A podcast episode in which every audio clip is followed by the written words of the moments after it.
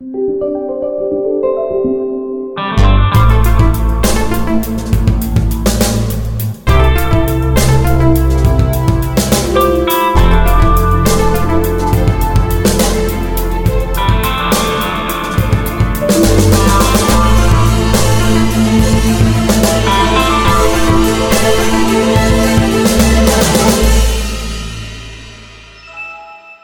Bonjour à toutes et à tous, vous écoutez Lifetile, le podcast qui vous parle de l'actualité Microsoft.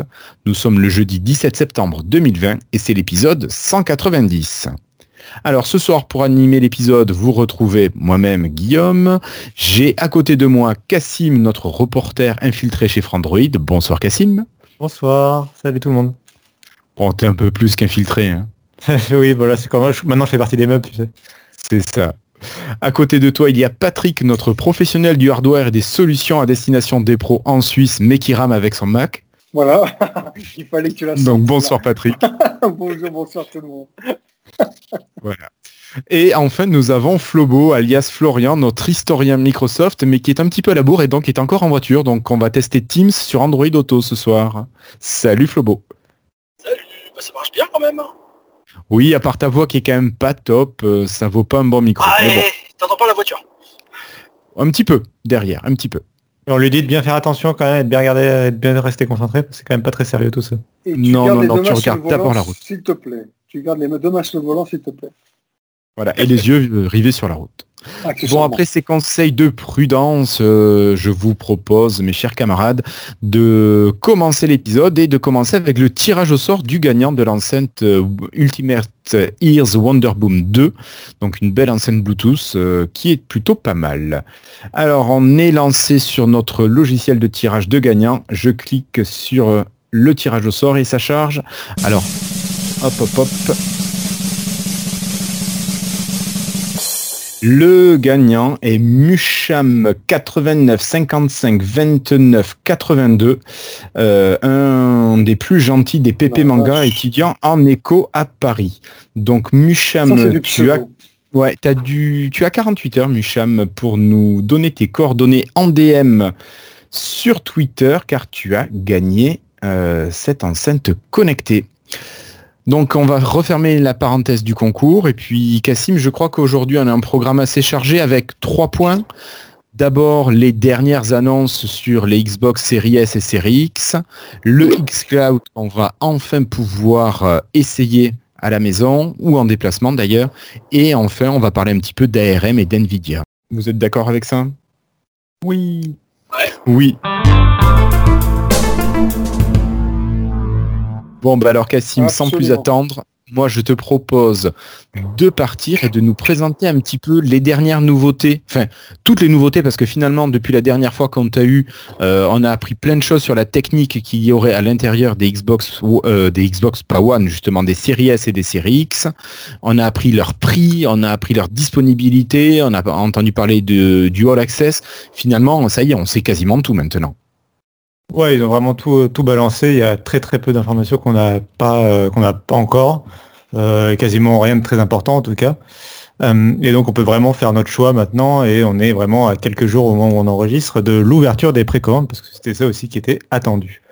Euh, donc euh, la première chose qu'il faut rappeler et qu'il faut annoncer, euh, si vous ne l'avez pas suivi, c'est l'annonce de la Xbox Series S, donc qui est quand même une console dont on entend parler depuis beaucoup beaucoup beaucoup de mois sous le nom de code Lockhart et euh, donc euh, après quelques heures de fuite, euh, elle a été officialisée par Microsoft et donc elle est vraiment, ça y est, elle est officielle, on, on connaît tous les détails, on, vraiment il y a, voilà, on a toutes les informations et même son prix. Et donc cette, cette nouvelle console de jeu, c'est une déclinaison, comme un peu son nom l'indique, c'est une déclinaison plus bon marché et plus petite de la Xbox Series X. Donc on a vraiment la Xbox One S qui est remplacée par la Xbox Series S et la Xbox One X qui est remplacée par la Xbox Series X. Donc euh, c'est assez clair euh, si on a l'habitude de la de, du catalogue Microsoft. Euh, et donc cette Xbox Series S, euh, elle est vraiment très différente quand même de la Series X. C'est euh, la même euh, base, on va dire, c'est une console next-gen dans les deux cas. Mais à part, euh, à part cette base un peu commune pour justement que les jeux soient compatibles entre les deux machines, euh, tout le reste change, notamment le design qui est beaucoup plus compact, euh, qui est la plus petite Xbox jamais conçue par Microsoft. Euh, il y a aussi le fait qu'elle n'a pas de lecteur Blu-ray. Ça, c'est un, point qui est important par rapport à la série X. Très, et puis, elle est, et puis, elle est beaucoup moins euh, annoncée comme beaucoup moins puissante, puisque euh, là où la série X doit faire tourner les jeux en 4K à 60 images par seconde, la série S se contente de les faire tourner en, comme objectif en 1440p. C'est en fait une définition qu'on connaît bien sur PC, euh, qui est intermédiaire entre le Full HD et la 4K en gros. C'est actuellement ce que par exemple la PlayStation 4 Pro, euh, la PlayStation 4 Pro propose euh, sur les consoles actuelles. Donc voilà, c'est une définition un peu intermédiaire, mais c'est pour montrer euh, que les jeux euh, tourneront un, a priori un peu moins bien, avec peut-être un peu moins d'effets graphiques, un peu moins de, de définition d'affichage euh, que sur Xbox Series X, qui reste le, le- vraiment le haut de gamme. Quoi. Après, Cassim, euh, il y a des choses quand même, il y a des caractéristiques techniques qu'a la Xbox Series S que n'a pas la Xbox One X et qui vont peut-être permettre de, de pallier cette différence de puissance. Notamment, je pensais au ray tracing et compagnie. Et après, il y a les temps de chargement, surtout grâce au SSD, qui pourront être très très améliorés euh, par rapport à la One X. Ouais, tout à fait, parce qu'il y a eu vraiment cette question qui a été posée de savoir euh, laquelle des deux était finalement, enfin, est-ce que par exemple la série S était finalement peut-être moins puissante que la Xbox One X ou ce genre de questions? Euh, alors, pour moi, la, la question, elle a presque finalement pas beaucoup de sens parce que, comme tu le dis, euh, la série S, ce qui la distingue vraiment des anciennes consoles, c'est que c'est une console next-gen dans le sens où elle a ce ray tracing matériel, elle a ce SSD, elle a aussi d'autres technologies comme le tout nouveau processeur. euh, elle a, exact, elle a quasiment exactement le même processeur que la Xbox Series X qui est beaucoup, vraiment beaucoup plus puissant que celui de la Xbox One. Que, Et tu nous avais dit que les, les processeurs de Xbox, que ce soit la S, la One S ou la One X, avaient des processeurs qui étaient déjà vieux, qui étaient loin d'être optimisés encore. Mhm. Et alors que maintenant, on a des consoles next-gen qui ont vraiment des CPU qui sont très performants. C'est ça, donc il y a vraiment un énorme gap sur ce point-là. C'est d'ailleurs ce qui permet à Microsoft d'annoncer que la série S fera tourner des jeux à 60 images par seconde ou à 120 images par seconde. C'est souvent le processeur qui influe euh, sur ce facteur-là. Et puis, euh, il y a d'autres points d'optimisation sans rentrer dans les détails, mais des choses comme le variable rate shading ou des choses comme ça. Alors, sans rentrer dans les détails, c'est des nouvelles technologies qui permettent aux développeurs d'optimiser un peu mieux leur jeu, justement d'avoir plus de performance, de, de vraiment voilà, de pouvoir optimiser plus facilement leur jeu. Et donc tout ça assemblé, ça fait que la série S, elle est plus intéressante que la Xbox One X. Également tout simplement parce que bah, les jeux next-gen tourneront sur la Xbox Series S, alors que euh, passé les quelques mois de la période un peu cross-gen, la Xbox One X sera abandonnée euh, progressivement. Euh, les jeux next-gen ne sortiront pas sur la Xbox One X. Euh, Il y Donc, a vraiment en un changement de génération. Ce que tu veux dire, c'est qu'il n'y aura pas de nivellement par le bas par l'existence de la série S. C'est, euh, effectivement c'est une très bonne question. C'est euh, une, une question que tout le monde s'est posée un peu puisque c'est de fait la console de nouvelle génération la moins puissante si on met de côté la Switch. Euh, comme la PlayStation 5 elle est plus puissante que la série S, euh, la série S est parmi toutes les consoles qui sont proposées par Microsoft et Sony la console la moins puissante du lot. Euh, donc on peut pas craindre qu'elle fasse ralentir le développement des jeux. Euh, Microsoft promet que non et que c'est une simple question de baisser les paramètres graphiques comme on a aujourd'hui sur PC. Là où je les rejoindrai, alors il faudra attendre les jeux pour vraiment le vérifier, là où je serais enclin à les rejoindre, c'est le fait que euh, c'est pas parce que la série S sort que d'un coup euh, la Switch a disparu ou les PC entrée de gamme ont disparu. Et aujourd'hui, la plupart des jeux sortent à la fois sur Switch et sur les PC. Et, euh, et ça serait très étonnant que, que la Switch soit d'un coup abandonnée par les éditeurs tiers, par exemple, vu à quel point elle se vend. Et donc je ne pense pas que ce sera la série S qui sera vraiment euh, ralentisseur de ces, de ces nouveaux jeux. Là, tu as, Alors- mis le point sur un truc que- auquel je n'avais pas pensé. La Sony n'a pas d'équivalent en fait. Donc, ils n'ont pas de dans console d'entrée de gamme dans leur euh, gamme. Euh, Sony, leur console d'entrée de gamme, c'est la PlayStation 5 Digital qui n'a pas de lecteur Blu-ray comme la Xbox Series S, mais euh, c'est une vraie PlayStation 5, donc elle est vendue que à entre guillemets que à 400 euros, euh, enfin c'est 100 euros de différence avec la vraie PlayStation 5. Euh, et ils peuvent Donc, pas on se peut pas, permettre. on peut pas la qualifier, hein. on peut pas Ouais, la qualifier en mode entrée de gamme du coup. hein. Bah, c'est ça, on peut pas C'est vraiment. Elle est c'est moins chère que la grande, mais en, mais c'est la même, donc euh, c'est pas vraiment. C'est deux configurations d'une même machine, quoi. Euh, c'est Ouais, pas, c'est pas pareil que là la série S qui est un vrai parti pris de Microsoft de, de faire un et on l'a pas dit depuis. j'ai- pas, j'ai pas arrêté de parler de la console. On n'a pas dit son prix, euh, qui est quand même super important. Euh, elle est annoncée à 300 euros. Donc qui est un prix euh, vraiment plancher pour une nouvelle console. de- Enfin, on parle vraiment d'une console next-gen, quoi. Donc euh, Moi, moi, je vais dire tout de suite, tu vois, je mettrais pas plus que ça dans une console. Donc éventuellement, même s'il y avait un ou deux jeux qui m'intéressaient, peut-être que je le prendrais à ce prix-là. j'en- Je prendrais pas une plus chère. Donc ça peut être un pari gagnant. Mais je pense que un- tu fais partie du public cible de Microsoft avec cette console. hein. C'est clairement Microsoft, ils ont une stratégie où en gros les, les, les joueurs euh, enthousiastes et vraiment passionnés, ils vont plutôt se tourner vers la Xbox Series X parce qu'ils ont envie d'avoir les meilleures images, euh, ils ont envie d'avoir le lecteur Blu-ray pour acheter leur jeu en physique et ce genre de choses. Les joueurs plus occasionnels ou ceux qui veulent se contenter du Game Pass, euh, honnêtement, la Xbox Series S, j'ai l'impression qu'elle va vraiment pouvoir convaincre ces gens, surtout avec ce budget limité. Enfin, vraiment, à 300 euros, c'est vraiment un prix très accessible. Euh, il y a un autre point quand même qu'il faut aborder par contre qui est important, c'est le fait qu'elle n'ait que 500 Go de stockage, euh, ce qui est assez léger pour une console récente alors que les deux autres ont 1 euh, Tera de stockage environ. Sony a pas gros non plus. Ce qui est pas énorme. un jeu en moyenne? Alors actuellement entre 60 et 150 Go on va dire. C'est ça, ouais, c'est les gros 150 est un peu large, je dirais 130 Go quelque chose comme ça, mais ouais, même au quoi Call of Duty quand même, c'est vraiment être gros. Euh, mais oui, c'est clairement, on, est, on tourne autour des 100 gigas. Euh, Microsoft a annoncé aujourd'hui que les, jeux sur série S pourraient être plus légers euh, que, les anciennes générations parce que les développeurs vont pouvoir optimiser des choses. Ils s'attendent quand même à un bon, je crois, 30% d'économie sur, sur la taille des jeux. mais mais n'empêche que au bout d'un moment, les jeux vont augmenter de taille, je pense, et quoi qu'il arrive, 500 gigas, c'est effectivement, euh, ouais, c'est effectivement. L'intérêt avoir un bon débit derrière. C'est ça. Alors moi, tu vois, Cassim, je suis vachement embêté parce que je ne sais pas quoi choisir entre une série S et une série X. Au niveau graphisme, tout ça, la série S me suffirait amplement, mais j'ai besoin d'un lecteur optique parce que je m'en sers comme machine, euh, comme lecteur multimédia de salon.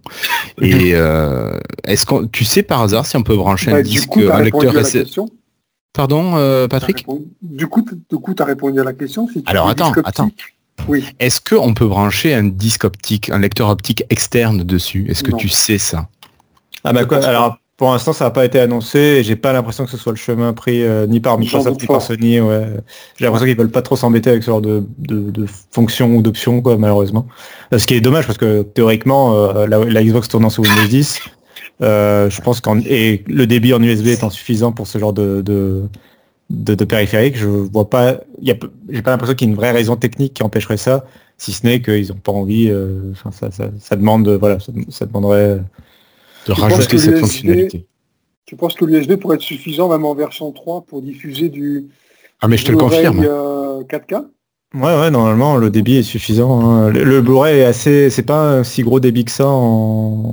Justement, le débit, enfin, il est pas si dingue que ça. Il est même assez lent, en fait. Euh, par exemple, euh, bah, un débit, un Blu-ray, pour te donner un exemple, un Blu-ray de, de 100 gigaoctets, ça a un débit de 128 mégabits seconde. Donc, c'est bien quand t'as pas la DSL. Enfin, euh, pardon, quand t'es en ADSL et que t'as pas la fibre pour télécharger des jeux. Mais parfois, installer un jeu depuis un Blu-ray, ça peut être plus lent. si tu as une très bonne connexion Internet, ça peut être plus lent que ta connexion Internet. D'accord. C'est vrai qu'après, je doute que les constructeurs s'amusent maintenant après à sortir des périphériques. Euh, autres mais je pense pas être le seul, quoi, parce que tu vois, ma One S, moi, c'est le genre de truc qui va me faire garder ma One S. Je, suis assez d'accord. Euh. On est quand même à 100, à 100, à 100 balles d'écart entre les deux, Guillaume. À 200, 200. Si tu veux. Combien? 200. 200. La, la ah, série X, c'est à 500 euros. Oui, c'est juste, pardon, pas pour moi. Alors, il y aurait 100 euros d'écart, je te dirais pas, mais... Je comprends avec Sony, l'écart, pardon. On va peut-être et justement, bah alors, je pense que tu vous nous offrez un peu peut-être la transition euh, vers. Euh, on, peut, on va pouvoir continuer à parler de la série S et de la série X, mais je pense qu'on va faire une, faire une transition vers quelque chose que Microsoft a aussi annoncé pour la France et qu'on attendait euh, et qui avait été plus ou moins teasé et là ça a été confirmé. C'est l'arrivée de l'offre Xbox All Access. c'est énorme. énorme. Qui est qui est vraiment quelque chose d'intéressant en tout cas stratégiquement parlant parce que c'est vraiment une première. Euh, donc c'est énorme ce qu'ils font quand même. Ouais, ça c'est ça c'est pour les sauver même. on va laisser Cassim expliquer. très concrètement, euh, enfin en fait finalement c'est assez bête à expliquer. Hein, c'est euh, le prix de la console plus, enfin vous, vous achetez en fait Xbox All Access, ça vous permet d'acheter votre console plus 24 mois une carte cadeau de 24 mois de Xbox Game Pass Ultimate à crédit pendant 24 mois. C'est ni plus ni moins que ça, puisque c'est pas du leasing, c'est pas de la location, c'est pas tout ce genre d'offres c'est vraiment un crédit, c'est un crédit à 0% euh, avec un partenaire bancaire, etc. Donc d'ailleurs, ils n'ont pas encore exactement détaillé euh, la façon dont ça va marcher, mais il va falloir souscrire en magasin à la FNAC ou, euh, ou à Micromania notamment. Qui sont les deux premiers partenaires annoncés. Et, et donc c'est un vrai crédit, donc il risque de falloir peut-être remplir un dossier, ça risque de peut-être pas être accessible par exemple aux adolescents ou ce genre de choses, hein, ça risque d'être un vrai crédit. mais alors c'est pas non plus un crédit revolving à 30%, voilà. Hein, c'est, ah non, au contraire, ça je voudrais qu'on en parle du tout. Ouais. et donc ce, ce crédit, le, le, le, prix a été annoncé d'ailleurs aujourd'hui en fait, le prix définitif. C'est 25 euros par mois, donc pendant 24 mois pour la Xbox Series S et c'est 32,99 euros par mois pour la Xbox euh, Series X. Donc c'est euh, quand on fait le calcul, euh, si on prend le prix mensuel du Xbox Game Pass, qu'on fait x24, qu'on prend le prix de la console, qu'on fait la somme et qu'on compare au prix du All Access sur 24 mois également, on se rend compte qu'en fait le All Access il est moins cher que le prix des, composants séparés on gagne euh, exactement 12 euros sur la Xbox Series S avec le All Access et 20 euros sur le Xbox Series X euh, avec le All Access. Donc le, gain est pas énorme, hein, mais il y a un gain. Ouais, et c'est, je pense que c'était vraiment euh, dans le cahier des charges de Microsoft. Il y en a qui avaient évoqué des journalistes qui avaient pensé que par exemple la Xbox Series X serait à 35 euros par mois. Et dans ce cas de figure, en fait, tu perdais de l'argent, enfin tu payais du coup, enfin il y avait un surcoût. Il y avait des intérêts. C'est ça. et ces gens, enfin pour moi, ces gens-là avaient justement pas compris euh, le, depuis le début du All Access, que ce soit aux États-Unis ou ailleurs, euh, pour moi, ça semble clair que c'est dans le cahier des charges. Microsoft veut pas que si vous faites le calcul à la main, vous vous rendiez compte que vous avez perdu de l'argent ou que en fait Microsoft s'est fait de l'argent sur votre crédit ou ce genre de choses. Euh, vraiment, le, but de Microsoft, c'est strictement de retirer ce paiement de 300 euros ou de 500 euros qui peut faire mal au portefeuille au moment d'acheter la console et de lisser ça sur 24 mois et évidemment, le but, c'est un, euh, de faciliter l'accès à la console et deux, euh, de balancer du Game Pass euh, à gogo. Euh, je dis pas que voilà, je dis pas qu'ils font ça bénévolement, bénévolement et que Microsoft c'est des gentils. mais le but, c'est pas de gagner de l'argent sur le crédit, c'est de gagner de l'argent parce que vous êtes abonné et parce que vous avez la console Xbox. C'est ça, parce qu'au bout des deux ans, tu vas le garder ton Xbox Game Pass Ultimate. Tu vas pas le résilier, donc c'est là où ils vont se faire de l'argent derrière. c'est l'investissement qu'ils font. Ah, par contre, l'abonnement, euh, quand même pour clarifier au cas où pour les auditeurs, l'abonnement passe à 12,99€ euh, quand tu as terminé euh, le crédit. Hein. on reste. Non, mais je veux dire, sur les, on avait connu des fois des abonnements de smartphone, par exemple, où tu restais sur le prix après avoir fini de payer ton smartphone, tu vois. là, oui, soit clair, tu passes à 12,99€ une fois que tu as fini de payer ton crédit. Hein. Oui, tu reviens au prix uniquement du Xbox Game Pass Ultimate. Ouais, ouais. je trouve ça assez énorme, moi, quand même, comme, comme attitude. Mais c'est bien pour les petits joueurs hein, qui veulent pas investir tout de suite 500-600 balles. Euh. Mais est-ce que toi, du coup, toi qui avais ce problème de, te dire, euh, tu serais plutôt tenté par la série S, mais tu voulais le lecteur Blu-ray, donc il faudrait rajouter les 200 euros pour la série X. Est-ce que du coup, le All Access, ça t'intéresserait pour, pour, pour, masquer en fait ces 200 euros de différence quelque part? Eh, Totalement. Totalement. Ça, ça c'est quelque chose qui pourrait me faire switcher sur la version euh, série X. Ça, c'est possible. Il n'y aurait pas le All Access, je te dirais non. Pour l'instant, clairement, c'est fermé définitif. Je reste avec ma One S jusqu'à ce qu'elle décède. Ouais. Euh, Là, après, voilà, il peut y avoir négociation. Il y a quand même un point que je voulais rajouter pour qu'on soit vraiment clair sur cette offre, c'est le fait que euh, euh, on a pris le, pour comparer et calculer ce bénéfice, on prend strictement le prix de la console tel qu'elle est annoncée, le prix de l'abonnement tel qu'il est annoncé.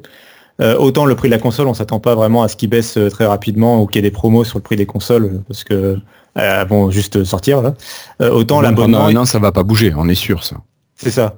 Autant l'abonnement, par contre, les 12,99€ du Game Pass, il y a moyen de payer moins cher, comme on sait, on l'a déjà partagé plusieurs fois dans l'émission, mais il y a moyen de s'abonner pour plusieurs années à beaucoup moins cher, quasiment moitié du prix en fait. Euh, en s'engageant sur de longues périodes, mais tu peux en, avoir pour quelque chose comme 5 euros par mois pour le Game Pass Ultimate. Et dans ce cas de figure, si tu as les moyens pour payer la console d'un coup, euh, c'est plus intéressant de payer la console d'un coup et de utiliser cette astuce pour souscrire au Game Pass Ultimate et tu te retrouves dans un meilleur cas de figure euh, et un meilleur prix sur les 24 mois. Mais là, on parle, encore une fois, on parle d'utiliser une astuce, de, mais voilà, c'est, fallait, le souligner aussi, je pense quand même. Oui, oui, tu as, tu as raison mais moi je reconnais que c'est quand même. J'avais vraiment peur que le prix de ces consoles, enfin, la série X en tout cas, dépasse les 600 euros. Vraiment, j'avais peur de ça. On en avait parlé et même euh, mhm. quand on voit la qualité du matériel qui est dedans, on, pouvait avoir peur de, tarifs un peu prohibitifs, mais là finalement, entre le All Access, les tarifs qui restent, qui sont pas donnés, hein, mais qui restent encore, je veux dire, complètement euh, compréhensibles, euh, ouais, je trouve que que ce soit chez Sony ou chez Microsoft, ils ont joué la carte un petit peu de euh, du rationnel et du raisonnable. Oui, les, dans les deux cas, dans les deux cas, on se retrouve vraiment avec des consoles haut de gamme. je pense que le rapport performance-prix, d'ailleurs, ou puissance-prix, et qualité du design euh, prix est bien meilleure que les PlayStation 4 et Xbox One de l'époque en 2013. Euh, euh, alors qu'elles étaient, par exemple, la PlayStation 4 était un peu moins chère, mais à 400 euros, la PlayStation 4 était une moins bonne affaire, je pense, en termes de, caractéristiques et de ce qu'ils avaient mis dans la console, que la PlayStation 5 à 500 euros ou que la Xbox Series X à 500 euros. Quoi.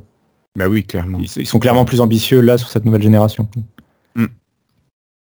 Euh, donc là, au niveau de ces annonces, on en a parlé. Par contre, il y a quelque chose dont on n'a pas parlé, Cassim, c'est la date de sortie. Donc ça, c'est au mois de novembre qu'on pourra avoir nos consoles. Oui, alors c'est les précommandes commencent dès le 22 septembre, euh, donc euh, pour les deux consoles, et le lancement de la, des consoles est prévu au 10 novembre avec quelques jeux. ça a été marrant, il y a quelques jeux qui se sont décalés exprès pour pouvoir sortir le même jour, notamment. Ah oui, Valhalla. voilà, notamment le nouveau Assassin's Creed qui sort le même jour. Euh, il y en a d'autres aussi, euh, euh, quelques autres aussi, mais Yakuza, je crois, voilà, Gears Tactics sort le même jour, il y a Destiny 2 Beyond Light qui sort le même jour, Dirt 5, Yakuza, je l'ai dit, Watch Dog Legion qui sort le même jour, puis il faut mentionner Gears 5, Forza Horizon 4, Ori the Will of the Wisp et Sea of Thieves, qui sont des jeux déjà sortis mais qui vont avoir un patch dès le lancement pour, pour bénéficier de la puissance des nouvelles consoles. Donc euh, vous les comptez si vous voulez comme des nouveaux jeux ou des anciens jeux si vous les avez fait. Euh, mais voilà, ça, il fallait les mentionner. Et puis dans la période de lancement, on peut mentionner euh, Call of Duty, Black Ops Cold War et Cyberpunk 2077 dans les gros lancements qui vont arriver dans les jours autour de la, du lancement de la console. Donc Microsoft, avec le, parce qu'on l'a pas mentionné encore dans l'émission, ça avait été annoncé cet été. Halo Infinite sortira pas, sortira en 2021 a priori. Euh, donc ils ont plus de gros jeux exclusifs euh, Microsoft euh, Studio au lancement de la console. Pour autant, je pense pas que si tu achètes une Xbox Series X, tu t'ennuies et que tu es un enthousiaste dans les jeux vidéo, tu vas pas t'ennuyer, je pense, entre Cyberpunk, Assassin's Creed, Gears ou enfin voilà, ou Destiny et compagnie. Je pense que tu peux ne pas t'ennuyer quand même. C'est clair. Sachant que oui, pardon, sachant que tous les jeux vraiment des exclus Xbox et exclus PlayStation ou est-ce qu'on a vraiment majoritairement du, cross-platform maintenant?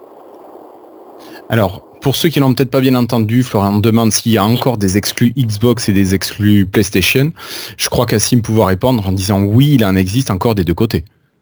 Euh, alors, il en existe de côtés. Il précisait euh, cross-génération aussi. Donc, euh, chez Xbox, il y a quelques jeux qui sont annoncés qui ne sortiront pas sur la Xbox One, notamment The Medium, qui n'est pas un jeu Microsoft, mais qui sort exclusivement sur la Xbox quand même. Donc The Medium, il sortira que sur la série SX, il sortira pas sur les Xbox One.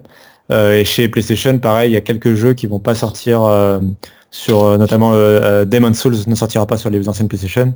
Donc il y en a quelques-uns comme ça qui sortiront pas, mais la majorité des jeux au lancement sortira sur les deux générations à la fois, l'ancienne et la nouvelle, sachant que chez Microsoft, il y a toujours cette possibilité sur la plupart des jeux, notamment les jeux Microsoft, de euh, acheter l'ancienne version et de passer gratuitement à la nouvelle version, ou le contraire, d'acheter la nouvelle version et d'avoir quand même l'ancienne version qui fonctionne si vous gardez votre euh, Xbox One par exemple. Ouais, c'est pas Nintendo qui ferait ça. Non. non. euh... Cassim, il me semble que Phil Spencer avait dit qu'il maintiendrait un maximum de jeux cross-gen au moins pendant la première année, c'est ça hein? Ou deux ans, je sais plus, mais je crois que c'était un an. C'est ça. Alors depuis, ils ont un peu reculé sur ça. Alors ils sont, enfin ils sont, ils entretiennent un flou, je trouve, qui est un peu euh, dommage euh, pour le coup pour chez Microsoft. Ils avaient été euh, assez clairs au début. Ils ont, à mon avis, un peu trop promis justement de maintenir trop longtemps la Xbox One, alors qu'ils auraient dû dire globalement on va maintenir la Xbox One, mais on vous promet pas que tous les jeux sortiront sur Xbox One, tu vois.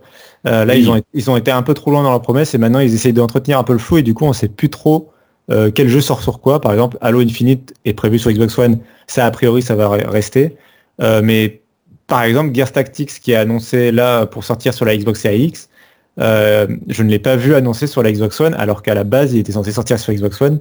Et c'est un peu flou. Je ne sais pas s'il sort sur Xbox One juste le 10 novembre. Ça se trouve, il sort en même temps. On ne sait pas trop. Enfin, c'est un peu flou. parce qu'il n'est pas noté comme, faisant, comme ayant le accès au programme Smart Delivery, qui est le nom justement de cette possibilité de passer d'une génération à l'autre gratuitement. Donc donc c'est un peu flou sur ce point. Ouais. Il y a encore une autre annonce qui, désolé, un peu long. Non, mais il n'y a pas de problème. Mais il y a, beaucoup, y a eu beaucoup d'annonces. Euh, il, y a eu, il y a eu un, renforcement quand même du Xbox Game Pass. Ça va peut-être nous faire la transition aussi vers la partie suivante, euh, qui a été, c'est une grosse annonce. Euh, il y a l'abonnement EA Play, qui est un abonnement vraiment propre à Electronic Arts, qui sera intégré. alors, il sera intégré à deux offres d'abonnement. Il sera intégré au Xbox Game Pass sur PC. Donc, donc voilà, l'abonnement qui était, le forfait qui était sur PC et au Xbox Game Pass Ultimate, qui est donc cette, offre euh, qui, qui, réunit un peu tout ce que fait Microsoft autour du Game Pass. Euh, donc il y a voilà l'abonnement EA Play qui est d'une valeur de 5 euros par mois, qui est intégré euh, alors à partir des fêtes de fin d'année, ils n'ont pas dit exactement quand, on peut imaginer à partir du 10 novembre. cet abonnement il sera intégré gratuitement donc au Game Pass Ultimate et au Game Pass PC. Euh, donc voilà, c'est 5 euros d'un coup par mois, euh, un abonnement de 5 euros par mois qui est rajouté comme ça. Et alors cet abonnement, ce qui comprend, il est un peu euh, contre-intuitif. On pourrait imaginer que c'est d'un coup tous les jeux EA qui arrivent gratuitement. C'est pas vraiment ça. c'est en fait d'abord un accès à un catalogue de jeux EA, effectivement, mais c'est plutôt des jeux anciens. C'est le ce qu'on appelle le back catalogue, quoi. Donc c'est vraiment les jeux historiques EA euh, après, ça peut être des bons jeux quand même et des jeux relativement récents comme euh, euh, FIFA 2020 ou. C'est les jeux de l'année d'avant. Oui, voilà. En, gros. en fait, les exclus de l'année sont pas encore dans le catalogue, mais dès qu'elles ont passé un an, généralement, elles arrivent dans le catalogue. Donc il y a des jeux relativement récents comme A Way Out, Battlefield 5, Anthem ou des, jeux comme ça, quoi, quand même, qui sont dedans. Donc c'est pas rien non plus. Mais il n'y a pas le, prochain FIFA là qui sort à la fin de l'année, il sera pas dedans. Quoi. Ouais. En revanche, euh, il y a quand même deux bonus en plus. C'est euh, déjà la possibilité de tester pendant 10 heures les nouveaux jeux, justement, par exemple le prochain FIFA. Euh, vous aurez vous pourrez voilà, le tester pendant 10 heures et savoir si c'est pour vous ou pas. Et si jamais vous décidez que c'est pour vous, puisque vous serez abonné EA vous aurez le droit à 10% de mémoire sur le prix des jeux et sur les achats in-app. Donc ça fait que les abonnés Xbox Game Pass, Ultimate ou PC, euh, ont d'un coup 10% de réduction sur tous les jeux Electronic Arts. Et ça, je pense que stratégiquement et marketingment parlant, c'est quand même pas rien parce que je pense que tous les joueurs euh, Xbox, euh, en tout cas un peu, peut-être un peu passionnés, je sais pas pour les joueurs occasionnels, mais au, moins un minimum passionnés, je pense auront intérêt à prendre le Game Pass et à être abonnés Game Pass s'ils ont une Xbox. Et donc à, avoir, à avoir ce Play intégré et à avoir cette réduction et d'un coup ça devient un gros argument pour moi. Mm, mm, c'est clair. Euh, ouais. Il n'y a rien en face chez Sony qui puisse concurrencer plus ou moins cette, euh, cette formule, cette offre? Euh, que alors le Game Pass et les offres EA, enfin le catalogue EA, le EA Access. Alors le EA Access, donc enfin le EA Play, il est il existe sur PlayStation, mais il est payant comme avant sur Xbox. Enfin, il est payant comme partout, quoi. là, c'est juste Microsoft qui l'intègre. et le euh, l'offre concurrente, euh, ils l'ont annoncé hier lors de leur conférence PlayStation 5, c'est euh, une sorte de nouveau bonus quand tu es abonné PlayStation Plus. Alors le PlayStation Plus, c'est l'équivalent du Xbox Live Gold, hein, c'est le truc qui avant tout donne accès aux, jeux en ligne. fonctionnalité réseau. Ouais, donc ils ont ajouté un nouveau truc, c'est si tu es joueur PlayStation 5, tu as accès maintenant, tu auras accès à une collection d'une quinzaine de jeux, des meilleurs jeux PlayStation 4 donc euh, ça c'est intégré au PlayStation Plus gratuitement, qui est un abonnement moins cher que le Game Pass. Et euh, ça permet, si tu n'as pas eu de PlayStation 4 par exemple et que tu achètes une PlayStation 5, ça te permet bah, de facilement rattraper un peu les meilleurs titres, parce qu'il y a quand même des très bons titres, euh, dont par exemple des jeux comme God of War. donc il y a des très bons titres qui sont intégrés dans cette collection, mais ça reste pas vraiment un concurrent non plus du Game Pass, puisque c'est limité aux jeux, à quelques jeux PlayStation 4, c'est une quinzaine de jeux on est loin des 200 jeux du Game Pass et on est loin euh, de la promesse de Microsoft de ajouter dès le premier jour tous leurs nouveaux jeux euh, dans le Game Pass. Puisque par exemple là, euh, au lancement des consoles, si tu achètes une console, direct dans le Game Pass, tu auras Gear Tactics par exemple, il est directement dans le Game Pass. Destiny 2, il bah sera directement dans le Game Pass. Quoi. Ah ouais, tu as déjà un catalogue énorme. On a plus de 200 jeux là, actuellement, je crois, dans le Game Pass. C'est ça. Donc c'est quand même un truc assez important. On en a déjà parlé, je me souviens plus, mais euh, niveau rétrocompatibilité, au-delà d'une génération, on a quelque chose dans ces consoles? Euh, niveau rétro, c'est intéressant parce que ça a été clarifié aussi des deux côtés. Euh, chez Microsoft, c'est simple, euh, tous les jeux Xbox One sont rétrocompatibles, sauf les jeux Kinect. Euh, donc ça c'est clair. Forcément. Et euh, les jeux euh, Xbox tout court et Xbox 360 qui étaient déjà rétrocompatibles euh, sur Xbox One. Donc c'est un beau catalogue déjà de pas mal de jeux populaires. Ils Ouais. sont euh, fonctionnels sur Xbox série S et X. Et encore mieux que ça, euh, tous les jeux sont automatiquement améliorés et avec un meilleur framerate et une meilleure définition d'affichage. Et ils ont un effet de HDR, enfin une gestion du HDR, donc qui est la- cette technologie qu'il y a sur les télés assez récente, euh, automatique par, euh, par une technologie de Microsoft que l'équipe de rétrocompatibilité de Microsoft a développée. Et on avait dit tout à l'heure que Microsoft avait à peu près tout dévoilé. La chose qu'ils n'ont pas encore dévoilée, c'est exactement les nouveaux jeux qui bénéficieront de- du travail de cette équipe dédiée euh, chez Microsoft à la rétrocompatibilité et qui de temps en temps améliore les jeux. Euh, par exemple, Red Dead Redemption et euh, Final Fantasy XIII à l'époque avaient été améliorés et sur Xbox One X ressemblaient à des jeux quasiment euh, de génération actuelle euh, grâce à l'équipe euh, de, de Microsoft. C'est pas l'éditeur qui avait proposé un patch. Euh, et donc ça, on ne sait pas encore ce qu'ils vont proposer de ce côté-là. Mais il y, a, vrai- il y a quand même toute cette génération, euh, enfin cette euh, traversée de la première Xbox jusqu'à la Xbox One, jusqu'à la euh, aux nouvelles générations de consoles. Tout est rétrocompatible dans la liste des jeux compatibles en tout cas. Euh, chez Sony, ça se limite à la PlayStation 4. Ah, c'est pas mal quand même. C'est pas mal. Euh, mais ça veut dire quand même que pour le coup, euh, là encore, je trouve que Sony et Microsoft ont quand même globalement joué le jeu, même si Microsoft a une avance euh, non négligeable sur le domaine. Ça veut dire que dans les deux cas, tu peux échanger ta console, notamment en magasin, par exemple Micromania va faire des offres de reprise. Tu peux revendre ta PlayStation ou ta Xbox, prendre la nouvelle, et tu ne perds pas l'accès à ton catalogue et tu peux jouer à tes nouveaux jeux. Évidemment, attention, si vous avez des jeux beaucoup en disque, par exemple, euh, la Xbox Series S n'est rétrocompatible qu'avec les jeux dématérialisés. Évidemment, vous ne pourrez pas. Il n'y a pas d'échange, il n'y a pas d'activation en ligne ou de ce genre de choses. Euh, si tu as tes jeux en disque, il faut un- une console avec un lecteur de disque pour pouvoir continuer à y jouer. C'est sûr. Euh, est-ce que, alors question technique un petit peu, Cassim, est-ce qu'on sait pourquoi Microsoft réussit à avoir cette avance hein, enfin, euh, incomparable sur le rétro, la rétrocompatibilité? Est-ce que c'est lié à l'architecture des consoles qui finalement, dès le début, alors ça Florian, tu nous en as parlé dans la M-Story, mais qui se voulait être proche d'un ordinateur. Est-ce que c'est grâce à ça qu'on peut avoir cette récompatibilité ou est-ce que c'est juste une volonté de l'éditeur? Alors ça vient, ça, ça vient d'autre chose en fait. c'est marrant. Euh, c'est pas l'architecture PC parce que, alors l'architecture PC, euh, euh, c'est ce qui permet à Sony et, et Microsoft de facilement proposer cette rétro- rétrocompatibilité avec la génération précédente, puisqu'ils sont Oui. restés chez AMD et que c'est globalement le- la même architecture de machine. C'est ce qui permet de faire cette rétrocompatibilité facilement. Par contre, sur les précédentes générations de consoles, comme la première Xbox ou la Xbox 360, là c'est souvent des, architectures assez différentes. La première Xbox c'était du Intel et la Xbox 360 surtout c'était du PowerPC qui est quelque chose de complètement différent. Donc euh, c'est pas le hardware qui fait ça, c'est plutôt logiciel. Euh, D'abord c'est le fait que la Xbox depuis la Xbox One a des, systèmes d'autorisation euh, virtualisés. Euh, donc en gros pour faire très rapidement l'OS comme on le voit de la Xbox One il est dans une case et euh, les jeux tournent chacune chacun dans euh, leur propre petit compartiment. Et en fait, Microsoft, ils ont tout simplement fait en sorte que l'OS de la 360 tourne dans, encore dans un autre compartiment.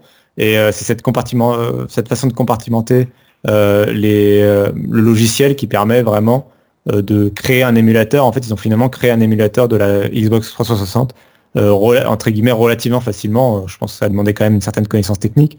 Mais, euh, mais c'est ce qui leur a permis voilà, de, de tirer parti de ça.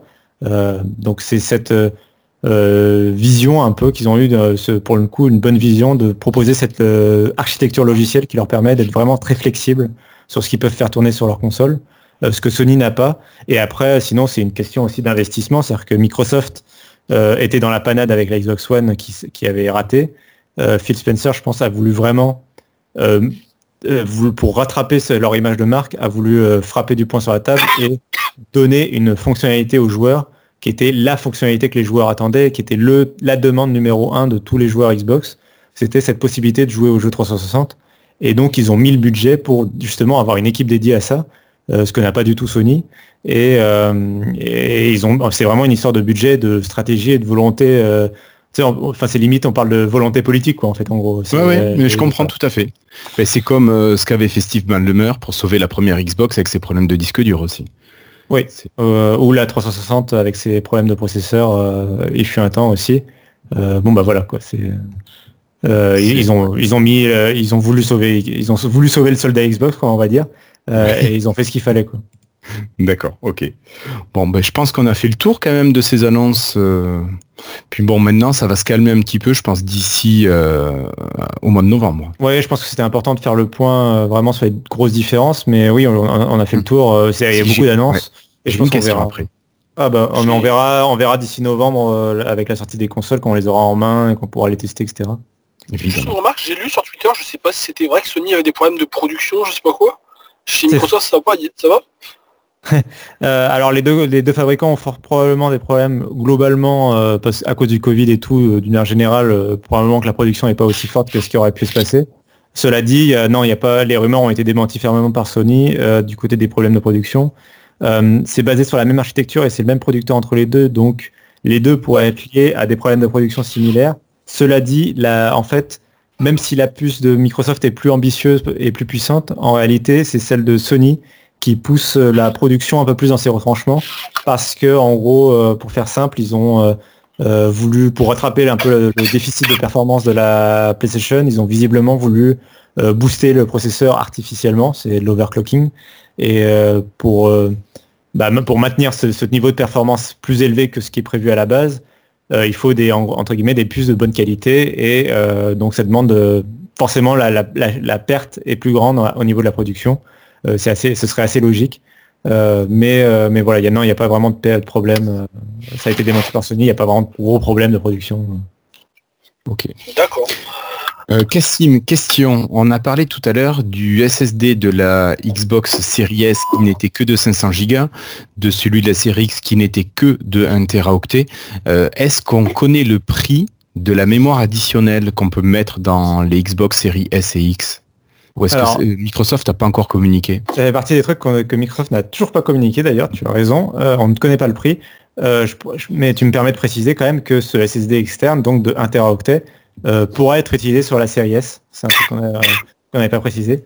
Euh, les deux consoles ont ce port euh, qui permet d'étendre le stockage. Donc théoriquement, on pourra avoir une série S de 1 Tera et demi. moyennant le prix, voilà, on verra, on verra le prix de vente. Ils ont toujours pas détaillé. C'est ça. J'aurais bien aimé savoir parce que c'est vraiment officiel donc. Alors pour faire tourner des jeux de Xbox One ou de 360 ou d'anciens jeux, tu peux brancher un disque dur externe. Tu peux aussi brancher un disque, dur externe si par exemple tu as une connexion un peu lente et que tu préfères stocker tes jeux à installer. Euh, les disques durs externes classiques permettent de stocker les fichiers d'installation des jeux euh, next-gen. Euh, ça, il n'y a pas de souci, Microsoft l'autorise. Sony l'a pas encore annoncé, mais Microsoft il l'autorise. En revanche, pour jouer à un jeu next-gen, tu es obligé d'utiliser le SSD. C'est logique puisque les développeurs doivent pouvoir en prendre euh, partie, euh, pour en tirer partie. Euh, mais du coup, il faut obligatoirement utiliser donc soit le SSD interne, soit ce fameux SSD externe qui a été justement conçu pour avoir exactement le même niveau de performance que le SSD interne. Donc au début, on aura des SSD, j'imagine, qui seront de marque propriétaire, mais je pense que d'ici peut-être deux ans, on aura peut-être des SSD qui seront des no-name. Alors, on, peut, je sais pas. On peut l'espérer, mais mais pour le moment, c'est vraiment très propriétaire chez Microsoft. Autant chez Sony, il y a vraiment une, c'est ouvert au fait de pouvoir installer un, SSD supplémentaire euh, acheté sur Amazon, tu vois, que tu intégreras toi-même, etc. selon une liste de SSD compatibles. Euh, autant chez Microsoft, ça a l'air quand même beaucoup plus fermé pour le moment. Euh, je suis d'accord que y a, normalement l'interface est standard entre guillemets, c'est du NVMe, c'est quelque chose de standard. donc il y a moyen peut-être d'adapter quelque chose de, voilà, mais mais c'est pas encore fait et c'est pas encore sûr. Donc on verra. Et Microsoft pourrait peut-être bloquer aussi la chose. Donc euh, là, euh, c'est difficile de s'aventurer sur ça, mais, euh, mais je suis d'accord que techniquement parlant, tu, c'est possible. Mm, ok. Juste une dernière question. On a, il y a eu un nouveau store de mémoire qui est sorti pour l'Xbox. Il y a encore tous les UWP classiques comme on avait sur Windows 10, on pouvait installer sous une, enfin, n'importe quoi. Ça, oui, ça oui. Marche ça marche toujours. Exactement. On l'a. euh, Il y, a- il y a Microsoft qui a présenté la nouvelle interface des Xbox pendant l'été et c'est la même que sur Xbox One. Les Xbox One sont mis à jour vers la même interface. Euh, le store aussi. Euh, Il y a un tout nouveau store qui est très très très bien, vraiment que je vous recommande de tester. Il est vraiment génial. C'est le meilleur store sur console actuellement. Et l'interface, elle a changé. Elle est un peu plus belle, mais il n'y a rien de radicalement différent, donc rien à dire là-dessus. Mais ça, c'est une question purement geek, Florian, mais le nouveau Edge, par exemple, ils l'ont mis ou c'est encore avec le vieux Edge? Comment ils ont géré ça? Euh, Euh, pour l'instant, c'est encore. Sur la One S, c'est le vieux. hein. Ouais, pour l'instant c'est le vieux, faudra voir sur les nouvelles consoles euh, euh, s'ils en profitent pour mettre le nouveau. Mais c'est des fonctions vraiment qui sont devenues très très annexes chez Microsoft euh, sur la Xbox. Ouais, c'est- ouais.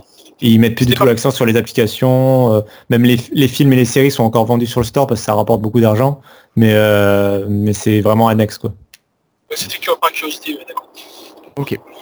Bon, mais je vous propose de remettre nos consoles dans les cartons. On est rouvrir à Commode novembre. Et on va passer au deuxième sujet. Là, on va garder nos manettes et on va parler de xCloud qui arrive en, un peu partout.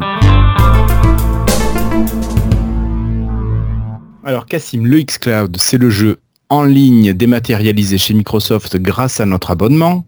Alors, qu'est-ce qu'il nous faut pour pouvoir jouer et dans quelles conditions, s'il te plaît? Ouais, exactement. Alors, euh, c'est déjà faut rappeler, euh, c'est important de rappeler que xCloud c'est euh, la technologie donc de, de streaming. Donc en gros, euh, les, ça permet de faire tourner des jeux Xbox euh, sur les des jeux Xbox One S sur les serveurs de Microsoft. Puis euh, le serveur calcule l'image et nous l'envoie et on le stream un peu comme Netflix. Et on joue, voilà. Et ça permet de jouer à distance et de ne pas être dépendant de la puissance de l'appareil.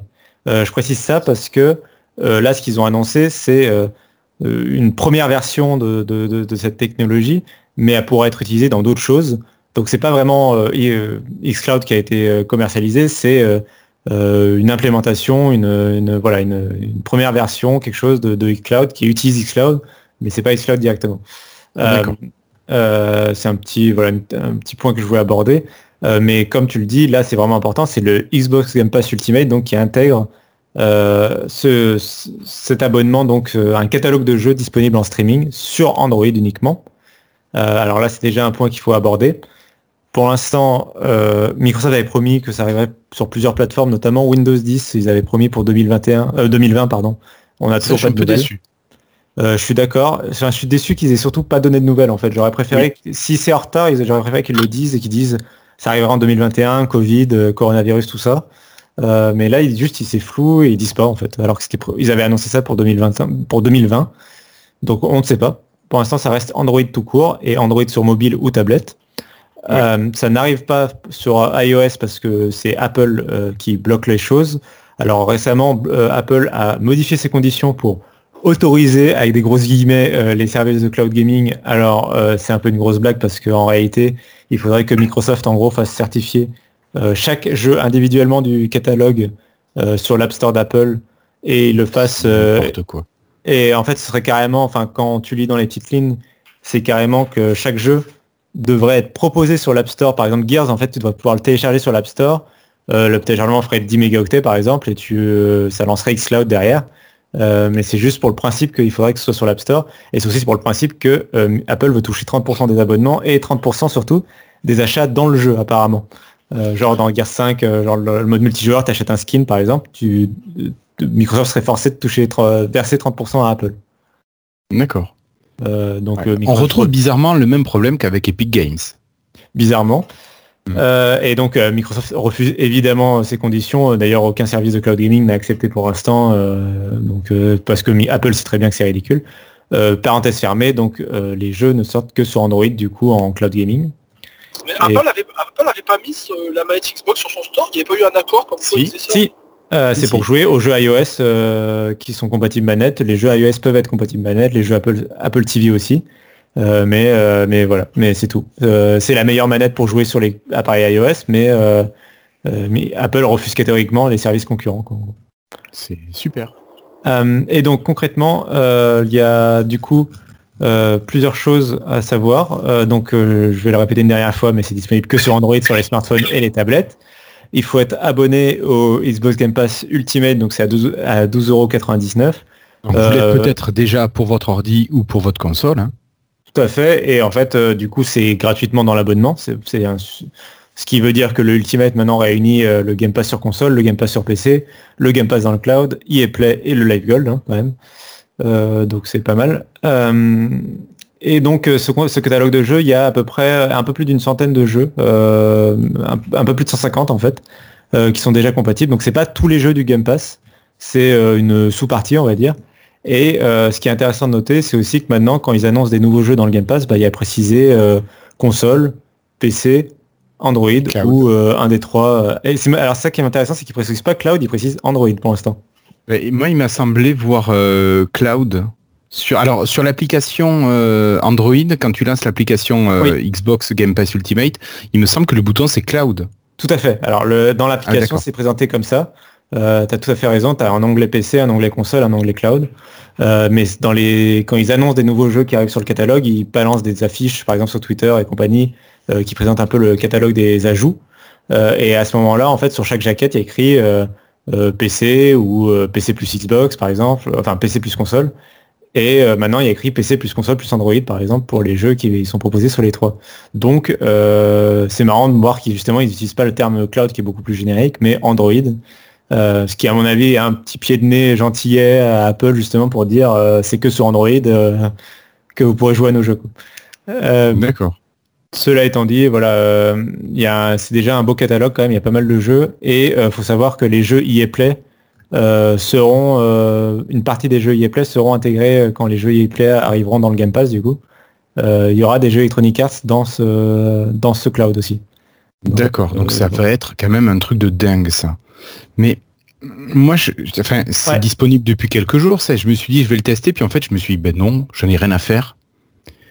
Alors, euh, je, trouve, euh, alors, je suis pas dans une grande ville et j'ai pas de temps de transport en commun.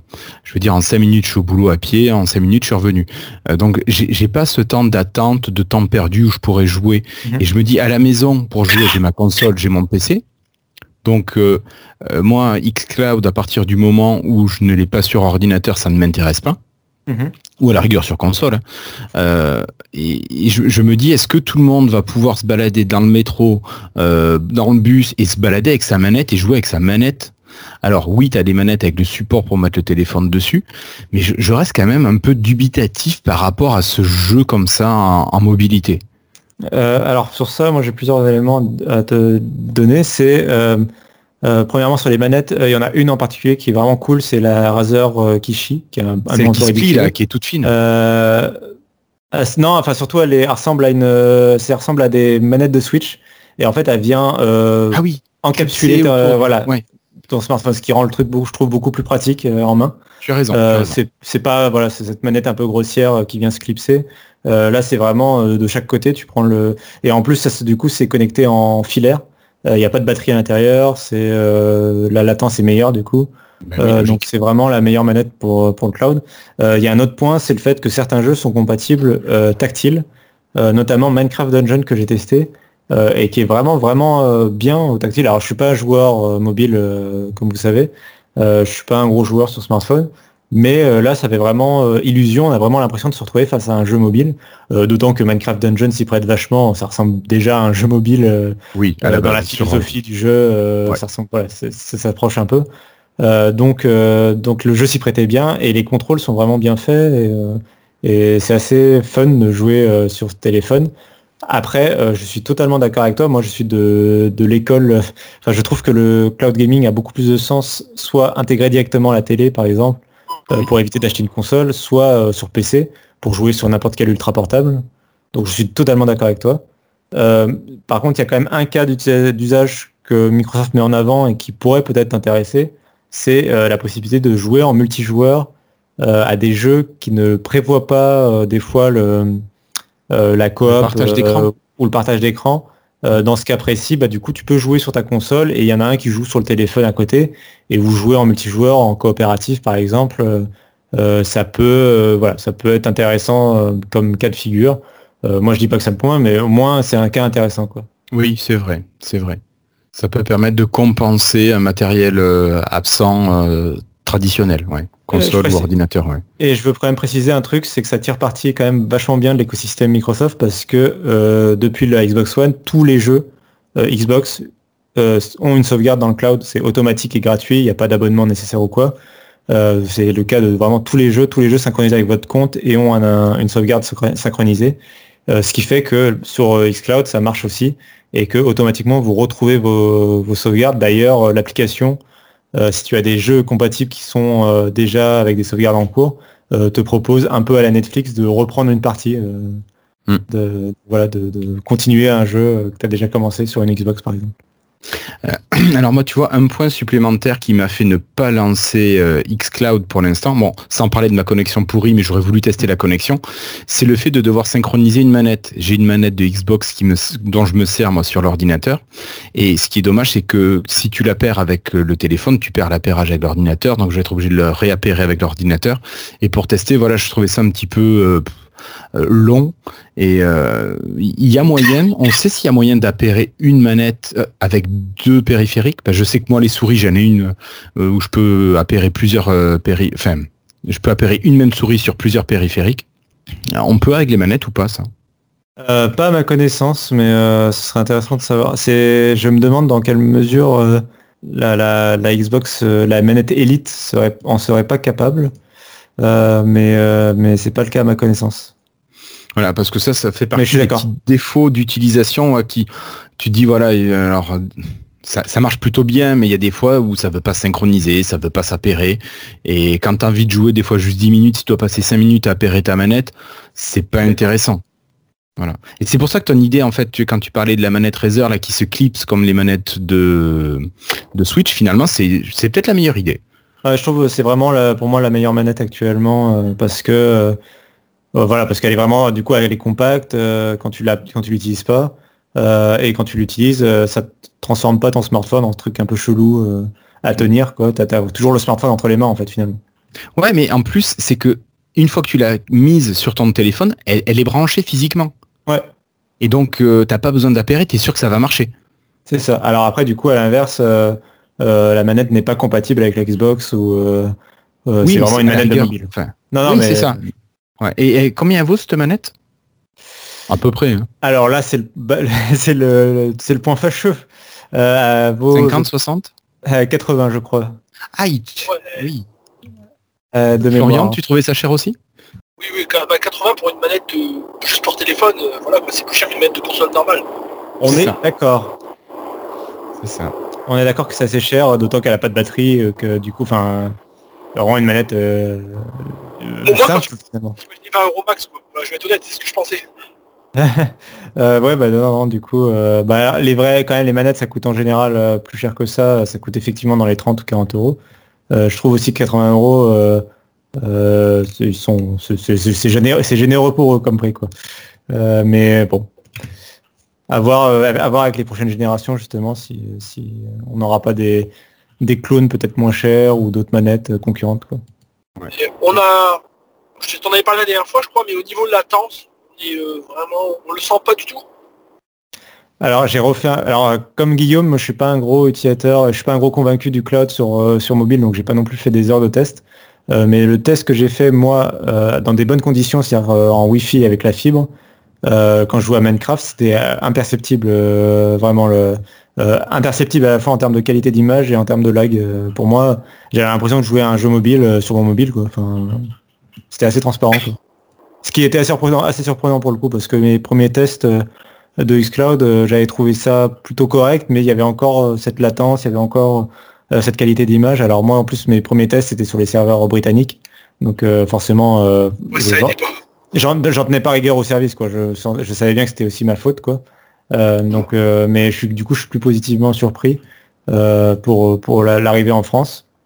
Maintenant, on verra. Voilà, on verra sur des, on verra comment ça se passe sur des jeux un peu plus nerveux peut-être, et puis sur une fois que ça arrivera sur d'autres plateformes justement, sur des plus grandes surfaces d'affichage, voir comment ça se comporte quoi. Alors juste pour parler de la manette euh, que tu as évoquée, c'est la Razer Kishi pour Android euh, qui se trouve à 84,30€ sur euh, Amazon actuellement. Donc ça fait quand même cher pour jouer en mobilité, je trouve. Ouais, c'est un sacré investissement, je trouve aussi. Voilà. voilà, voilà. Patrick, toi, le cloud, on t'a pas beaucoup entendu là. Ça te tente le jeu en mobilité ou t'es comme nous, t'es plutôt un vieux sédentaire? Non, moi je suis comme vous, je suis plutôt. Moi la mobilité avec les commandes tactiles, ça passe pas du tout. Me voir entre mon smartphone avec une manette euh, devant, ça me branche pas plus. Euh, non, je suis pas clair. Ouais, le podcast de vieux con. En tout cas, il n'y a pas. C'est non, mais on dit pas que c'est pas bien, on dit que c'est pas pour nous. Moi. Non, non, je suis d'accord. De vieux con. Bah, alors, alors, je vais peut-être préciser, pour moi, c'est pas pour moi parce que j'ai une Switch. Euh, c'est vrai que j'ai aussi une Switch. Quand j'ai envie de jouer, je sors ma Switch et puis moi, ça me va très bien aussi. Après, pour ce qui est du prix de la manette à 80 euros, vous avez dit, je crois. 85. Est-ce que c'est cher? Je dirais oui et non, parce que d'un côté, la personne qui va acheter cette manette, de 1, elle a déjà un smartphone, et de 2, les 80 euros qu'elle va dépenser pour une manette, euh, elles dispenseront peut-être sans doute d'acheter une Switch, qui est beaucoup plus chère. Donc l'un dans l'autre, euh, tu rentres plus ou moins dans tes frais, je trouve. Ouais, je suis pas sûr que ce soit un outil de remplacement de la Switch, parce que c'est même pas les mêmes jeux qu'on retrouve. Bah, Quelqu'un qui n'a pas de Switch, si tu veux, donc qui n'en a pas besoin sur le moment, sera peut-être plus intéressé de jouer sur ses jeux consoles ou PC sur le cloud avec une manette complémentaire. Et donc le prix supplémentaire que ça implique pour moi est quand même assez euh, beaucoup, beaucoup moins douloureux. Ouais. Moi je suis pas d'accord, mais bon, c'est pas grave, après c'est une manière différente de voir les choses. Ouais. Bon, allez, euh, on déconnecte notre xCloud, euh, Cassim, et puis on passe au, au processeur? Ouais. Alors, vous avez peut-être entendu parler de la volonté de rachat d'ARM par la société Nvidia. Euh, pour rappel, Florian, tu m'arrêtes si je dis des bêtises. ARM, à la base, est une société britannique qui est basée à Cambridge, si je dis pas de bêtises, et qui a été Ouais, et qui a été racheté alors par euh, alors c'est un fonds euh, un fonds informatique. Ouais, mais c'est un fonds japonais. Voilà, un fonds japonais et alors rien n'a bougé de Cambridge, donc tout est resté en Angleterre. C'était une des conditions du rachat euh, de SoftBank, enfin d'ARM par SoftBank. Et là, Nvidia, donc le fondeur de, cartes graphiques principalement et de chipsets euh, d'ordinateurs, euh, veut racheter ARM. Et alors se pose plein de questions. Euh, que va faire euh, Nvidia d'ARM Est-ce qu'ils vont le phagocyter et le faire disparaître? Est-ce qu'ils vont garder une entité euh, à part entière? Est-ce qu'ils vont le faire déménager Auquel cas, ça créerait quand même pas mal de pertes au niveau emploi euh, sur Cambridge. Euh, faut savoir quand même ARM, c'est la boîte qui fournit les processeurs de quasiment tous nos smartphones, qui commence à produire des processeurs pour les nouveaux euh, Mac de chez Apple. Euh, finalement, c'est quand même une boîte qui produit euh, les meilleurs quasiment processeurs mobiles du monde. Alors attention, il fournit pas, il fournit les technologies. Les Oui, ils fournissent, les- ils fournissent la C'est base. pas un fabricant, hein, voilà, donc ceux qui s'occupent de, de technologiquement, qui, qui, qui inventent, on va dire, les processeurs. C'est ça, c'est ça. C'est une partie de la chaîne, si tu veux, pour la construction. C'est quand même la base de la chaîne, je dirais. Oui, on peut dire ça. Ouais. Alors peut-être que Florian pourrait compléter, parce que c'est quand même lui notre connaisseur. euh. C'est exactement ça, c'est juste que ARM fait des plans de- d'architecture et derrière il laisse d'autres fabriquer les processeurs en eux-mêmes. C'est très différent de ce que Intel et AMD font. Eux, ils vont fabriquer les processeurs eux-mêmes, ils les vendent. Alors, euh, ce rachat, Cassim, est-ce qu'on peut, est-ce qu'on sait pourquoi? Alors, mm, on peut s'en douter quand même, je pense assez facilement. Et est-ce qu'on peut craindre des choses par rapport à ce rachat?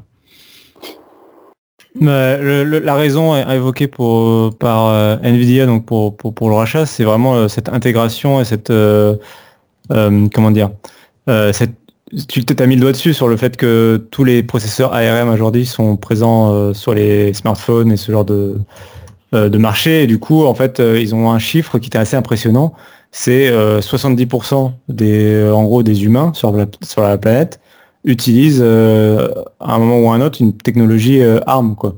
Donc euh, donc c'est une enfin c'est en termes de de- d'intégration de, cette technologie, c'est assez énorme. Euh, Tu m'étonnes. Et là où ça intéresse énormément Nvidia, c'est euh, sur l'intelligence artificielle. C'est un secteur sur lequel Nvidia s'est lancé depuis quelques années et sur lequel euh, il euh, cartonne véritablement. Euh, C'est-à-dire que derrière les, euh, ils sont passés de simples fabricants de cartes graphiques en gros, ce qu'ils sont toujours hein, bien sûr, à, mais ils ont utilisé justement cette technologie qu'ils avaient dans leurs cartes graphiques pour euh, les mettre dans des serveurs, les mettre dans des euh, stations de travail et, et globalement euh, faire tourner tous les algorithmes de machine learning, d'intelligence artificielle euh, et euh, tout ce qui va être aussi, ils ont énormément euh, miser sur l'automobile connectée, enfin autonome, qui justement a besoin aussi de cette intelligence artificielle. Et c'est pour continuer dans ce travail-là qu'ils veulent utiliser tout le savoir-faire, l'écosystème d'ARM qui est déjà énormément présent dans l'embarqué, justement, dans les smartphones et compagnie. et encore une fois, justement, pour l'intelligence artificielle et du machine learning, euh, l'architecture ARM est déjà utilisée énormément pour ça. Euh, donc les, deux peuvent se marier euh, assez, de façon assez évidente pour vraiment essayer de créer une sorte de méga géant de l'intelligence artificielle et devenir voilà, le numéro un de ce nouveau marché qui est vraiment qui s'annonce d'après Nvidia assez juteux. Et est-ce que ça, ce rachat, ça pousserait pas Intel et AMD à se rapprocher aussi pour s'opposer en, géant face à ce nouveau géant que serait euh, le couple euh, Nvidia ARM bah alors c'est pas prévu euh, évidemment pour le moment, mais, bah, c'est quelque chose qu'on peut imaginer effectivement de, voir un marché se, concentrer comme ça. ça me semble pour l'instant impossible à imaginer à cause de la position actuelle d'Intel et de AMD qui sont alors d'une part, euh, les deux euh, sont euh, trop équivalents en termes de poids, je pense, pour que l'un puisse manger l'autre, en gros. Et, l'autre souci, c'est que ça créerait là, pour le coup, un monopole. C'est-à-dire que le souci, tu, l'as dit au début, c'est que Nvidia, pour l'instant, n'a que proposé de racheter ARM. alors ça a été annoncé, ARM a accepté, en gros, le, le, deal entre les deux entreprises est fait. En revanche, le rachat n'est pas effectif et ne sera pas effectif avant au moins 2022, quelque chose comme ça. Euh, parce que euh, il faut que ça passe par l'Europe, il faut que ça passe par les États-Unis. Si vous vous souvenez, à l'époque où Microsoft avait racheté Nokia, c'était exactement le même processus. Euh, il faut s'assurer que Nvidia ne va, pas devenir un gros monopole, il ne va pas devenir voilà, en position dominante, ne va pas du coup fausser le jeu de la concurrence. Pour revenir à ta question, si AMD avalait par exemple Intel ou le contraire, enfin si les deux fusionnaient ensemble, sur le marché actuel de l'informatique, on arriverait à 100% de part de marché. Euh, ARM, c'est 0,5%, je pense, de part de marché, comme ça. Euh, pour, sur le marché du PC, je veux dire. Oui, sur PC. Euh, et du coup, on arriverait à une situation vraiment de monopole et je pense que les autorités bloqueraient immédiatement cette tentative. D'accord. Parce que là, ce qu'on peut voir, c'est que ARM avait été racheté pour 24 milliards de dollars par la SoftBank, et là, il serait revendu pour 40 milliards, donc ça fait une belle plus-value quand même pour SoftBank. Donc une histoire de gros sous. Après eux, ils s'en fichent. Je pense si ce sont des financiers, euh, le monde du mobile euh, ou du, de l'ordinateur du bureau doivent leur passer largement au-dessus. Oui, c'est sûr. Euh, non, mais c'est vraiment, c'est sûr qu'il faut pas nier à quel point c'est un gros coup pour pour Nvidia ce rachat et ça peut potentiellement euh, leur permettre enfin, vraiment de dépasser Intel et AMD en termes d'importance sur le secteur mondial sur euh, les du processeur. Sur, les processeurs et les technologies c'est important. Moi j'ai un regard euh, un peu plus je pense bienveillant que toi sur ce rachat pour la simple et bonne raison que quoi qu'il arrive ARM était à vendre. Et que je en tout cas je, ce que je veux dire c'est que je préfère mille fois Nvidia comme racheteur que un Apple par exemple ou un Microsoft même ou un Google euh, qui sont des euh, groupes des écosystèmes et qui sont déjà des écosystèmes exactement. Et c'est pas autant, tu vois, au moins ARM et Nvidia, je trouve que le métier il est connexe et euh, et ça reste quelque part un vendeur de puces. Et on peut imaginer que ARM va continuer à être même s'ils en absorbent quelques technologies et que même si au final il y a peut-être des cartes, tu vois, peut-être qu'il va y avoir des technologies Nvidia chez ARM ou le contraire. Mais globalement, je pense pas qu'ils vont euh, arrêter de vendre des puces ARM à Apple. Ils vont je ne pense pas qu'ils vont arrêter de vendre des puces ARM à Samsung et compagnie. Euh, par contre, euh, si ça avait été Apple qui avait racheté, par exemple, je suis pas sûr que Apple aurait voulu continuer à vendre des puces à, leurs concurrents, tu vois. Ah oui, ça, j'en doute pas. Hein. Donc, donc c'est dans ce c'est avec cette vision-là que je prends un peu plus positivement ce rachat, même si je pense que je partage complètement tes craintes après sur la taille que ça prend. De toute façon, c'est jamais très bon euh, ce genre de, ce genre de concentration pour un marché. C'est rarement euh, très bon signe euh, en mm. termes de concurrence et même pour les employés, etc. Ouais, bah, tu vois, ce que je voyais aussi, c'était le, le fait que ce soit un des derniers alors géants européens, même s'il a été Mm. racheté par un japonais, euh, qui partirait aux États-Unis là. Et ce qui fait qu'on n'aurait plus rien. On en parlait encore au dernier épisode de Lifetime, le, le 189, où on disait que finalement, depuis le Minitel, il n'y a plus rien eu en Europe quasiment de développé de manière européenne. Et c'est un savoir-faire qu'on va finir par perdre euh, totalement.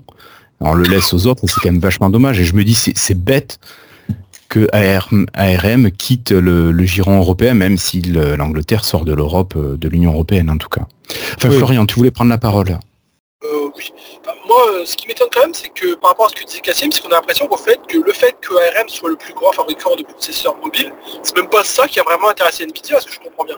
C'est alors il y a, de ça évidemment parce que c'est euh, mais c'est vrai que c'est c'est même c'est pas leur premier critère d'achat. J'ai l'impression c'est plutôt euh, la présence de ARM dans les serveurs et les l'objet connecté et ce genre de choses qui avant tout les intéressent et l'embarquer ce genre de choses.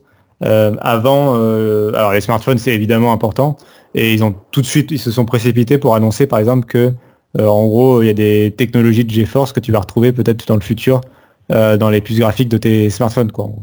Donc, euh, donc Euh, évidemment, ça leur... fonctionne- Ouais. Niveau fonctionnement, à- à- euh, pardon, pas un trou. Nvidia fonctionne à peu près pareil, non ils, ils fabriquent eux-mêmes leurs euh, leurs puces ou ils font fabriquer par d'autres, je sais même plus comment ça marche leur truc. Alors c'est intéressant. Euh, ils sont dans une position intermédiaire. Euh, c'est la même que AMD, c'est-à-dire qu'ils conçoivent à 100% leur pub, euh, leur puce, pardon. Euh, euh, mais par contre, ils les font fabriquer par un tiers, c'est TSMC en l'occurrence, ou Samsung euh, pour leur nouvelle GeForce. Euh, mais euh, Samsung n'est que prestataire, euh, enfin ne fait que vraiment que fabriquer la puce. C'est pas comme du tout dans la même situation que ARM.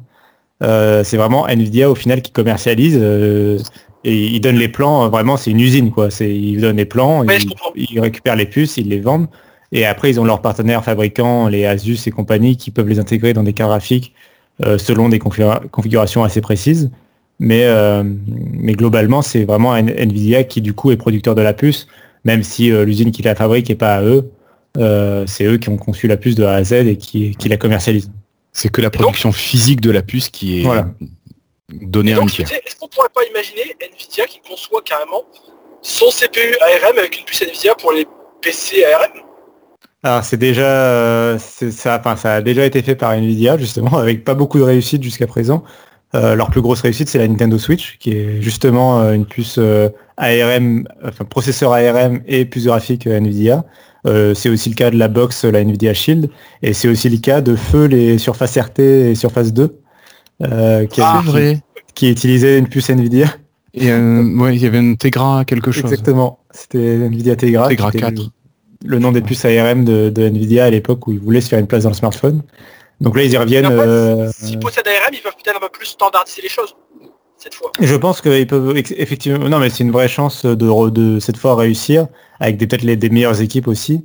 Et euh, je pense effectivement que ça peut donner quelque chose d'intéressant du côté de euh, des PC sous Windows. Euh, là, il y a Apple qui a une nouvelle fois euh, montré. euh, J'en parle parce que je pense que c'est important de l'avoir en tête.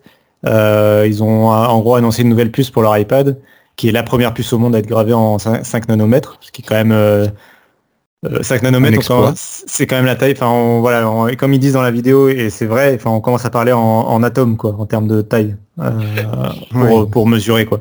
Euh, donc c'est quand même assez impressionnant technologiquement parlant. Et la puce est annoncée comme beaucoup plus puissante que ce qu'ils faisaient auparavant, et euh, c'est beaucoup plus puissant que ce que Qualcomm propose dans les PC euh, ARM Windows. Et euh, ce sera, et je pense que Nvidia euh, aime pas être de, aime pas vraiment. Enfin, Nvidia c'est pas le genre à être le numéro 2 en termes de performance sur un marché, quoi. Donc, donc ça va être intéressant justement de voir ce que Nvidia peut apporter à ARM de ce côté-là en termes de, de, de recherche et développement.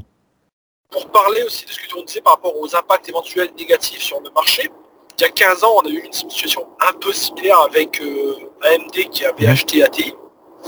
Et finalement, est-ce que ça a vraiment, est-ce que ça a été négatif au final? J'ai pas l'impression tant que ça. Je veux dire, euh, attends, bah, quoi que c'est vrai, question carte graphique AMD en fait encore. euh, Il n'y a pas eu de, je veux dire, ça n'a pas fait vraiment disparaître la concurrence. ATI a disparu. Oui, mais bon, je veux dire, AT a disparu, mais il y avait, c'était deux- ils ont fusionné deux, deux compagnies qui n'étaient pas vraiment sur le même marché. Et là, c'est un peu la même Oui. chose. Mais je Donc, pense que c'est pas pas, comparable dans le sens où ATI n'a pas l'importance n'avait pas l'importance à l'époque que ARM a maintenant sur ce marché-là.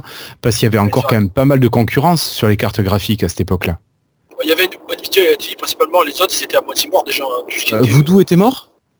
Oui, attends, c'était en 2005, c'était fini depuis un moment. Euh, mais- de mémoire. Alors, cela dit, je rejoins Guillaume euh, pour, rejo- pour, pour être d'accord avec vous deux en même temps. Euh, alors, il y avait plus que, je pense effectivement qu'il y avait beaucoup, il y avait plus que ATI et Nvidia et Intel parce qu'on l'oublie, mais Intel est le plus gros vendeur de puces graphiques euh, sur PC, De plus Euh, de chipsets. de puces graphiques intégrées euh, à leur processeur. Ouais, Euh, C'est l'astuce pour être le premier sur le marché alors qu'ils vendent aucune carte graphique. Euh, mais euh, alors c'est peut-être plus vrai aujourd'hui avec AMD, mais euh, mais en tout cas pendant longtemps ça a été Intel le premier. Euh, toujours est-il que le vrai marché des cartes graphiques, comme on l'entend, c'est ATI et, et AMD effectivement, et ATI et Nvidia pardon, effectivement. Mais euh, là où je suis d'accord avec Guillaume, c'est que le marché des cartes graphiques à l'époque, euh, c'était mar- un marché essentiellement de joueurs et un petit Oui, peu de créateurs. Et c'était pas du tout le marché actuel déjà des graphiques euh, maintenant qui sont utilisés pour euh, plein de choses. Et c'est encore moins le marché ARM qui est utilisé vraiment par, euh, bah, j'a- j'avais dit, 70% de la population. C'est c'est pas du tout le même poids dans, dans la situation globale. quoi. D'ailleurs, Moi, je suis pas, je suis pas vraiment tout ce qui est finance, taille des compagnies. Mais et ce rachat m'a étonné de ce côté-là, parce que moi, dans ma tête, ARM c'était mille fois plus gros qu'Nvidia. Quand j'ai vu le sens, ça m'a. En fait, j'aurais pas été étonné du tout si on m'avait dit ARM rachète Nvidia. On a dit Nvidia rachète ARM, je fais pas bon? Tu vois, je- pour moi, Nvidia c'était la petite boîte de carte graphique dans ma tête, tu vois. Et les autres, c'était un Ouais, peu non, quand même pas, non. Non, mais Bah- tu vois, honnêtement, pour moi, c'était pas du tout le même, euh, c'était le même, le même sens que AMD et ATI. C'était évident. comprends tout à fait. Je comprends tout à fait, Florian. Ça m'a étonné Euh, dans ce sens-là, en fait. Je voyais pas Nvidia si gros que ça. En fait, Nvidia a énormément grossi en quelques années seulement. En fait, il y a encore quelques années, c'était vraiment le petit fabricant de cartes graphiques, comme tu dis, même si c'était un gros marché déjà. Euh, c'est vraiment euh, avec l'explosion, euh, euh, quand ils ont commencé à mettre des cœurs euh, CUDA, pour pas rentrer dans les détails, euh, sur leurs cartes graphiques, qui sont des cœurs en fait qui permettent d'aider en gros le, le processeur central Mm. et qui permettent de faire du calcul euh, brut, euh, que ce soit du rendu euh, en image de synthèse par exemple, donc tous les trucs euh, Pixar par exemple, que ce soit euh, Un montage vidéo, ça te calcule à la place du CPU, c'est hyper des pratique. bitcoins. Oui aussi. Non mais euh, c'est un- vrai, c'est vrai. Non mais c'est vrai. Euh, vrai. Tout ce genre de calcul, euh, les calculs médicaux dans les sciences, enfin tout, tout, il y a énormément de choses sur lesquelles Nvidia maintenant est, peut être maître en fait et, et ça leur a permis de grossir énormément en fait en très peu de temps. Euh, et c'est ce qui leur permet d'avoir euh, d'avoir ce rachat aujourd'hui. Et c'est un point, je trouve, qui est assez important dans l'ADN de Nvidia, c'est que euh, jusqu'à présent en tout cas, euh, tu, tu demandais Florian si euh, ATI avait euh, réussi à rester, etc., était resté en vie et machin. Euh, oui et non. Oui, dans le sens où ils ont carrément permis à AMD de survivre en fait, parce que pendant un moment, euh, les processeurs AMD étaient complètement à la ramasse et c'est les cartes graphiques de AMD, euh, donc les Radeon euh, ATI, quoi, qui étaient vraiment performantes et plus performantes que Nvidia. Mhm. Euh, puis en fait Nvidia euh, a rattrapé son retard. Euh, AMD a été vraiment euh, dans la mousse sur leurs deux secteurs, puis ils ont réussi. Et là, en ce moment, ils sont c'est l'inverse, c'est les processeurs où ils ont rattrapé et ils n'arrivent pas à rattraper Nvidia. Mais le point que je voulais aborder, c'est le fait que du coup, Nvidia est en situation de force depuis quand même pas mal d'années maintenant. Euh, ça n'a pas l'air du tout de, de se calmer. Enfin, avec les RTX 3000, ils ont l'air d'avoir repris encore de l'avance. Et euh, pour autant, euh, ils se sont pas endormis. euh, Enfin, je trouve qu'il y, a y un vrai gap. euh, ils n'ont pas arrêté la, la R&D, quoi. C'est-à-dire que ils avaient déjà beaucoup d'avance sur AMD et pourtant ils ont pondu les RTX avec le ray tracing temps réel et ce genre de choses. Euh, là, ils- ils- avec les RTX, ils avaient énormément d'avance et pourtant avec les RTX 3000, c'est le plus gros gap qui s'est jamais proposé. Euh, donc ils se reposent pas sur leur laurier même quand ils sont en situation de force. Ce qui est par exemple pas le cas d'Intel euh, qui s'est complètement endormi euh, euh, quand ils Moi, étaient sur les là. Ouais. Ouais. Donc, euh, donc Nvidia, ce côté moteur aussi quand même qui est assez impressionnant, euh, même quand ils sont leaders de de, de, Oui, de continuer savent- à R&D pour continuer à avancer et pas se faire rattraper, ouais. C'est ça, ce qui est, un- ce qui est logique. Enfin, c'est pas euh, parce que ils, ils aiment bien perdre de l'argent ou quoi, c'est que ça permet de rester leader et de pas s'endormir. C'est ça. Il doit y avoir une, une émulation interne quand même assez importante parce que AMD quand même pistonne bien derrière, je trouve, avec les produits qu'ils proposent, à des tarifs quand même peut-être un peu moins élevés que ce que fait Nvidia. Mais bon, Euh, c'est encore sûr. un autre débat. Bien sûr, bah, c'est ce qui leur permet d'être compétitifs. Puis on verra là avec leur prochaine carte graphique. Et ils sont ils sont sur le retour, hein, mais euh, juste que pendant les dernières années, ils ont vraiment été à la traîne, en particulier sur les cartes graphiques. Mais là, ils sont sur le retour. hein. Et d'ailleurs, les consoles de jeu euh, utilisent du AMD. hein. C'est vrai, c'est vrai. Euh, voilà, bon, je pense que on a fait le tour. Patrick, est-ce que tu veux rajouter quelque chose sur ce rachat de possible d'ARM par non, Nvidia? non. Je pense que tout a été dit. Ok. Bon, bah écoutez, je pense qu'on va juste, je vais profiter euh, d'avoir la parole pour vous donner une dernière news qui vient de sortir. Euh, vous pouvez récupérer le code source du kernel du Surface Duo et il est disponible, euh, je crois, sur GitHub. ou, euh, Enfin, il est disponible. Voilà. Donc, si vous avez envie de vous amuser à, à bidouiller le kernel du Surface Duo, c'est possible. Voilà. Et Euh, le- je- le- ce qui est pas mal, c'est que le bootloader, le bootloader est complètement ouvert. Apparemment, il laisse les gens faire ce qu'ils veulent, comme les pixels. C'est assez rare sur Android. C'est pas mal. Oui, c'est effectivement euh, un point qui est à saluer. Voilà. Donc, cet épisode de 190 se termine. Tu es arrivé, Florian? Ça y est, tu es garé? Je suis en train de me garer en fait là. Ouais, ben, on a entendu un bruit qui faisait plutôt penser à ça. Euh, voilà. Donc cet épisode totalement en mobilité pour Florian euh, se termine. Merci beaucoup Patrick, Florian et Cassim d'avoir été là. Bah, c'était un plaisir. Puis Florian va du coup va pouvoir se lancer sur sa partie de cloud gaming, je pense, maintenant qu'il est en mobilité euh, en dehors de sa voiture. Alors euh, moi j'aimerais que nos auditeurs euh, prennent allez deux minutes pour nous dire ce qu'ils ont pensé de la nouvelle enfin de la nouvelle forme comme ça, trois sujets vraiment sur lesquels on s'arrête, on prend le temps de discuter. N'hésitez pas à nous faire un petit retour. Alors certains le font via Twitter. Euh, c'est très bien, continuez. Euh, D'autres euh, devraient le faire sur la page de l'article, euh, épisode 190 sur le site de lifetime.fr, ou d'autres, quelques-uns le font encore sur la page YouTube de l'épisode euh, qui est un audio avec juste une image de fond qui défile. Donc je compte sur vous pour, euh, pour avoir vos avis. Euh, trêve de plaisanterie, merci à vous trois d'avoir été là ce soir. On se donne rendez-vous la semaine prochaine pour un épisode 191. Je pense pas qu'on parle autant de Xbox, euh, j'en doute. Là, ça y est, on va faire une pause. Mais c'est bien, on a fait, un- on a bien tout expliqué. Ouais, je pense qu'on a fait bien, bien, bien le point. Sans troller en plus, je pense qu'on a été quand même assez correct vis-à-vis des deux fabricants. Oui. Portez-vous bien, rendez-vous la semaine prochaine, a priori le 24 septembre, et à bientôt. Au revoir. Au revoir.